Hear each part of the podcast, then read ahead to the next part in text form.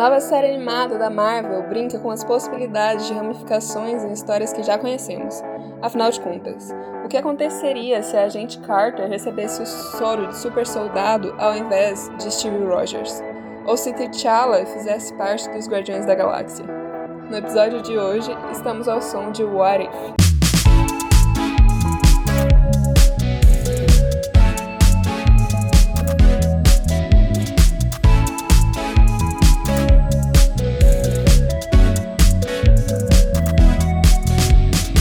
Oi, pessoal, aqui quem fala é a Júlia.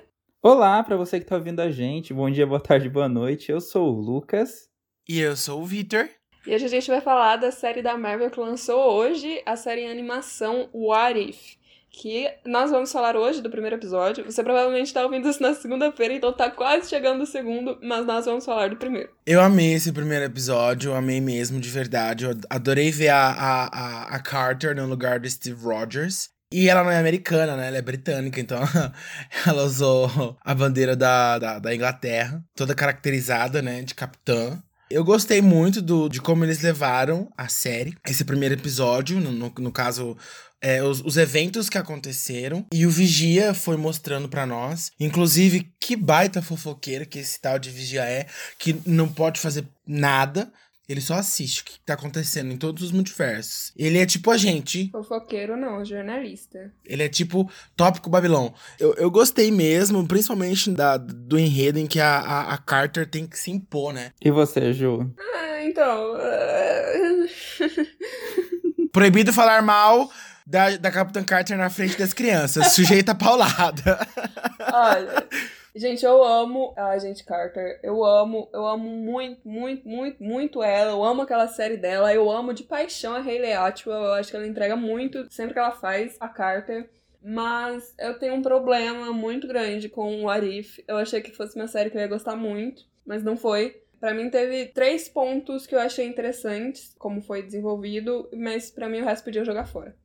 É, primeiro, já falei, né? Eu amo a Hayley, eu acho ela maravilhosa. Eu acho que ela, enquanto a, Carter não é bem desenvolvida no universo cinematográfico da Marvel, principalmente no universo canon agora, né? Porque a série dela não é mais considerada canon. É, eu acho que ela não é bem desenvolvida, mas chega a atriz e se impõe e fala: Não, eu tô aqui e vocês vão dar atenção para essa personagem.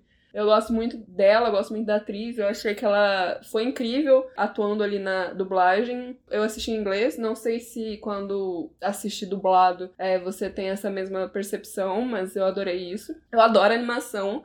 Então eu adoro a forma como é, pode se explorar muito mais as cenas de ação sem, sem ter medo do CGI dar errado, sem ter medo da coreografia falhar, sem ter medo de ter percas na, na construção né, das cenas sem ter medo de ter erros de continuidade. E eu gosto muito disso. Gosto muito da animação, então acho que, ele, que as cenas de ação foram um ponto, um ponto muito, muito, muito bom do episódio, porque eles levam isso a um nível muito, muito alto, que não é algo que a gente costuma ver sem erros nos filmes live action. E eu também gosto muito do conceito do Watcher, né, do Vigia, do fofoqueiro da, do multiverso. Gosto muito dele. Eu fiquei meio com o pé atrás com, esse dele, com isso dele falar que não vai se envolver, porque toda, toda vez que alguém fala que não vai se envolver, a pessoa vai lá e se envolve.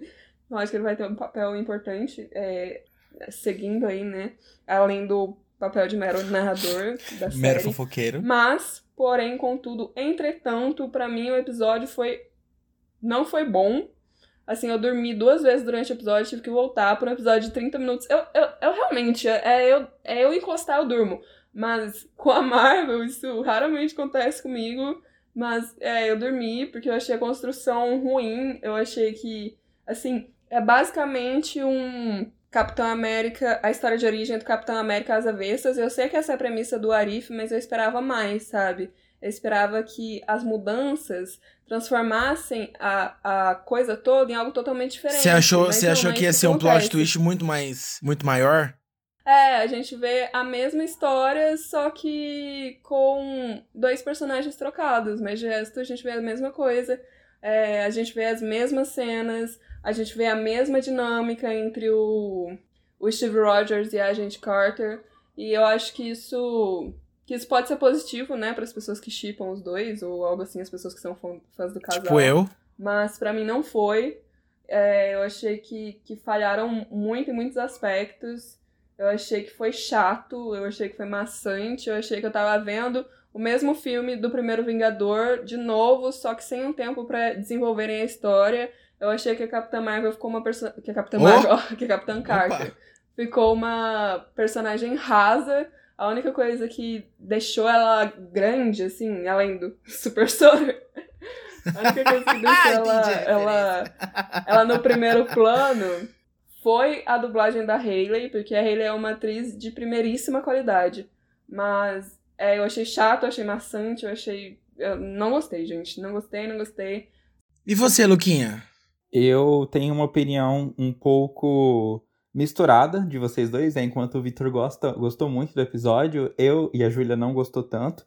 Eu já fico nesse meio termo porque eu acho que teve pontos positivos que me agradaram de uma maneira muito boa, só que também tiveram alguns pontos negativos que me incomodaram ao longo do episódio. Eu não cheguei a dormir, não foi tão tedioso ao ponto de me fazer dormir, mas eu concordo com a Júlia quando ela fala que a, a história foi muito, sim, ligada com o filme do primeiro Vingador, né? praticamente todos os, os, acontecimentos são similares, né? E quando não tem alguma coisa similar, tem uma referência, como por exemplo aquela cena onde ela pega o Buck pelo braço, quando ele escorrega do trem, e ele até faz aquela piada falando: Nossa, eu achei que você ia arrancar meu braço, sabe? Eu acho que aquilo lá foi um, um fanservice que, apesar de, de muito legal, né? Ao mesmo tempo faz muito, bebe muito da fonte do primeiro filme, mas ao mesmo tempo eu acho que esse primeiro episódio de Warif, ele literalmente, né, como qualquer primeiro episódio, foi, foi algo introdutório para situar a gente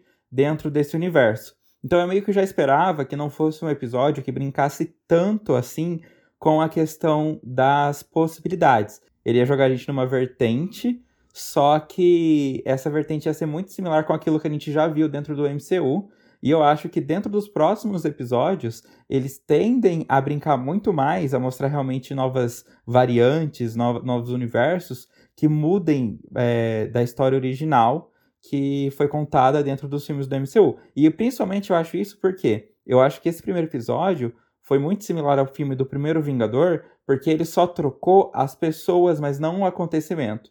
Então, é, o acontecimento que é uma pessoa receber o super soro e lutar na guerra é o mesmo. O que mudou foi a pessoa que recebeu isso. Mas acho que é diferente, por exemplo, do que a gente vai ver futuramente. Eu acho que esse primeiro episódio foi uma coisa mais soft do que o multiverso é. A Marvel tá querendo dar essa introdução para nós devagar, para não ficar uma coisa muito maçante, nem muito confusa. Eu acho que eles tentaram vender salmão e entregaram um porquinho. É. Sabe? Defini... Eu, eu acho que no primeiro episódio talvez sim. Juro, gente. Pra quem não pegou a referência, tem um, um, um, um peixe que chama porquinho da gente, não é que. É, né? É, que não, tem, é. não é o porco animal, não é. Não tem rio na casa deles, né? Eu não tinha pegado a referência, eu não tinha pegado. Eu pensei num porco Tem gente que não conhece.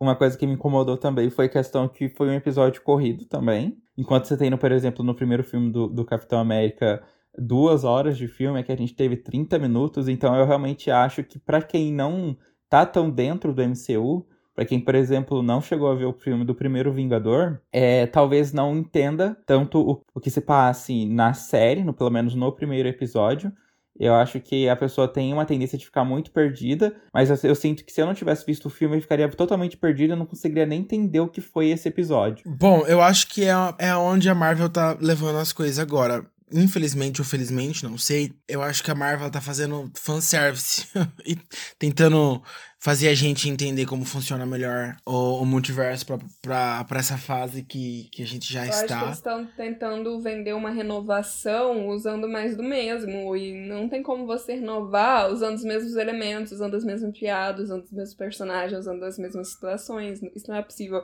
Mesmo que eles estejam inseridos no universo na puta que pariu. Não tem como eles renovarem algo sem ter algo novo para entregar, sabe? Sem ter uma inovação para dar. Mas eu acho que eles estão guardando guardando isso como, como ingrediente secreto para os próximos episódios. Eu acho que esse problema de autorreferência vem desde Infinity War, né? E depois se intensificou mais com Endgame e as histórias seguintes. Praticamente todas as séries e filmes da, da Disney, né? no caso da Marvel, ela, elas estão com esse elemento muito forte. E eu acho que o Arif vem para intensificar mais ainda, porque é literalmente uma série de, de autorreferência dentro da própria Marvel. Inclusive, eu vi um tweet que representou muito a minha meu estado de espírito depois de assistir o Arif, que foi que era tipo é, alguém, fulano quer fazer um filme sobre a Capitã Carter. E daí uma pessoa respondia, tipo, isso é uma ameaça? Porque, gente. Eu amo como o Twitter ele faz umas referências assim, depois desses, dessas produções da Marvel, que, cara. Juro. Uh, was that a threat? Mas assim, a gente teve só um episódio até agora, igual eu tava falando, né? É, realmente vão ter outros episódios que vão mostrar mais coisas pra gente. É, eu, eu acho que um dos que eu mais estou animado, é dois, na verdade, né? Primeiro seria a invasão zumbi, né? Onde vários, vários membros dos Vingadores vão se ter transformados em zumbis. Hum, é, esse é um dos que eu mais quero ver, principalmente pra poder ver o Steve Rogers se arrastando. E também um outro onde o, o Mago Supremo, né? O nosso querido Doutor Estranho vai enfrentar a si mesmo. Então eu acho que, que existe assim uma tendência de melhora, mas eu queria saber de vocês. Vocês acham que, que realmente vai melhorar nos próximos episódios, que a gente vai ter realmente uma série com coesa, interessante. E também uma outra questão, se os episódios vão ter interligações, ou se, se vocês acham que os 10 episódios vão ser coisas separadas, histórias separadas, sem nenhum tipo de ligação entre si. Eu espero que sejam separadas, porque eu não aguento mais que eu espero dos próximos episódios, assim, não é nem em relação ao plot, porque eu acho que geralmente quando a gente fala de, de uma série animada, sempre tem um plot que a gente gosta mais em determinado momento da, da série, porque é, é algo que peca um pouco na continuidade. Não peca, não é um problema, é uma característica, né? Tipo, quando a gente assiste qualquer cartoon, o episódio é, tem um plot principal e daí o plot contínuo, assim, às vezes fica em em segundo plano, né, para ser resolvido no final da temporada. Então eu acho que isso é positivo, então eu espero que isso aconteça. E eu também espero que a presença dos outros atores, né, é, que vão voltar, e dos atores novos também, né, que vão fazer a voz do, dos personagens que é, já não estão na Marvel, né, da Scarlett, do Robert, do Chris Evans, tenham tanta presença como a Hayley teve. Graças a Deus, eu assisto a série dublada e para eu não vou ter problema nenhum, independente de quem for o dublador original, porque aqui no Brasil, aparentemente os dubladores de cada personagem dos filmes originais vão estar dublando também os personagens na animação, então estou muito feliz com isso. Eu acho interessante como que a série chegou agora após o final de Loki, né? É, eu, eu não esperava que ela tivesse nenhum tipo de ligação com nenhuma série, nenhuma produção da, da, da Marvel, que fosse realmente um negócio para além, sabe? Um negócio mais de curiosidade. Só que a gente vê depois do final de Loki, agora vai ter um spoiler pequenininho, onde no final teve lá as ramificações do multiverso.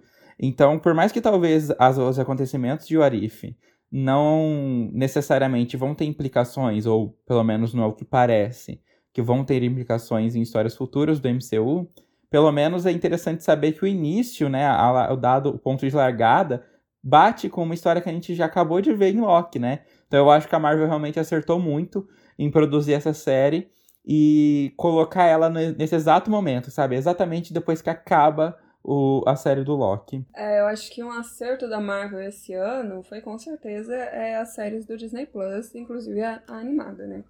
É, eu acho que Definitivamente. ele deu aquele um certo respiro que os filmes não estavam mais conseguindo mais dar, que a fórmula Marvel, pelo menos para mim, estava começando a deixar de funcionar e deixar de ser tão interessante. Então, ao trazer esses, essas séries, eles conseguem ter um, um, um, respiro maior, sabe? Trabalhar melhor as coisas e despertar ainda mais curiosidade na gente. Sim, mas eu espero muito ainda que, apesar desses, dessas novas dimensões, né, que os personagens têm recebido, é, das novas características que têm chegado, das no dos novos poderes, das novas possibilidades, eles consigam reformular a coisa toda e realmente inovar o universo, né, cinematográfico, porque o meu maior medo, assim, no momento, é eles introduzirem o multiverso, e daí, tipo, universo 1, universo 2, universo 3, universo 9, 9, 9, 9, 9, 9, que é o universo que a gente tá acostumado até agora, seja mais do mesmo a gente vai ter um glimpse do que vai ser o Doutor Estranho 2 em Homem-Aranha, né? Sim.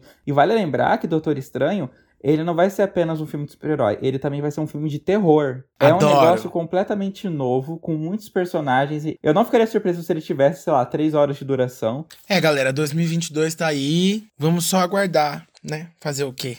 Não dá pra acelerar o tempo. Será que não? Então, pessoal, esse foi o nosso episódio de hoje, ao som de What If. Fiquem com Deus ou sei lá, alguém, sua mãe. é. deu, uma leve, deu uma leve travada sei, aí. Fiquem com, alguém, não fiquem sozinhos. Ser solitário é triste. É. Com quem vocês acreditam aí? E nos sigam nas redes sociais. Nós somos o Som Podcast no TikTok e no Instagram. Muito obrigado pra todo, por todo mundo, na verdade, que esteve aqui com a gente hoje. Eu vejo vocês na próxima segunda-feira. Um grande abraço. Tchau, tchau. Beijo, amo vocês.